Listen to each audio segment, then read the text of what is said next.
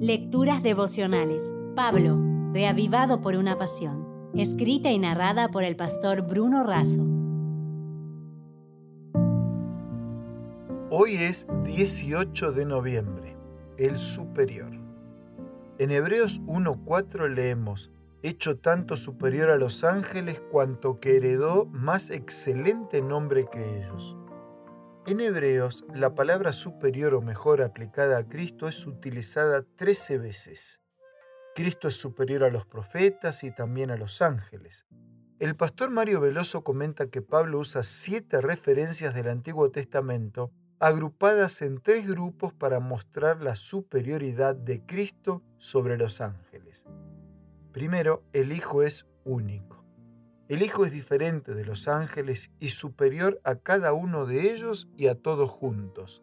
Segundo, los ángeles son eficientes. El Hijo es Dios justo. Los ángeles son seres creados por Dios. Él los hace servidores eficientes, seres de presencia trasladable y de acción rápida, dedicados a tareas específicas por las cuales deben rendir cuentas. El Hijo es Dios, justo y redentor, y se sentó a la diestra del trono de Dios.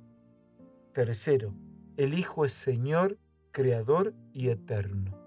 Los ángeles no son Dios.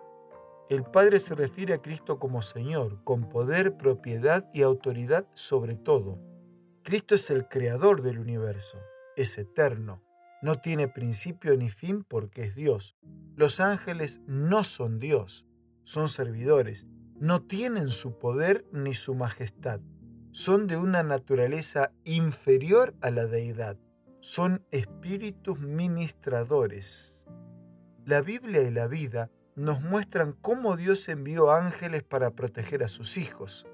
La vida de Elena de Juárez y de los pioneros está llena de historias emocionantes. En cierta ocasión, cuando Elena ya era viuda y estaba trabajando en Australia para llevar adelante la obra de Dios, debía predicar en un campamento. Los 500 asistentes se alojarían en unas 100 carpas.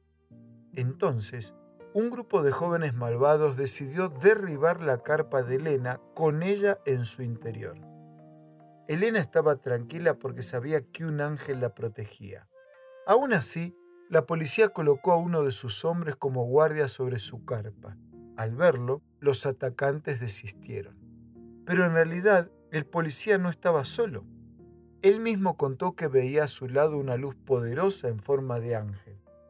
Quedó tan impresionado que se arrodilló allí mismo. A raíz de este hecho, el policía asistió a todas las reuniones y después a la iglesia, aceptó a Jesús como su Salvador y fue bautizado. Sí, amigos, quiero despedirme con un abrazo orando porque Dios te sostenga en las luchas de este día y recordando qué reconfortante es saber que para vivir hoy tenemos a disposición la ayuda del superior Cristo, así como también de sus ángeles, sus eficientes servidores.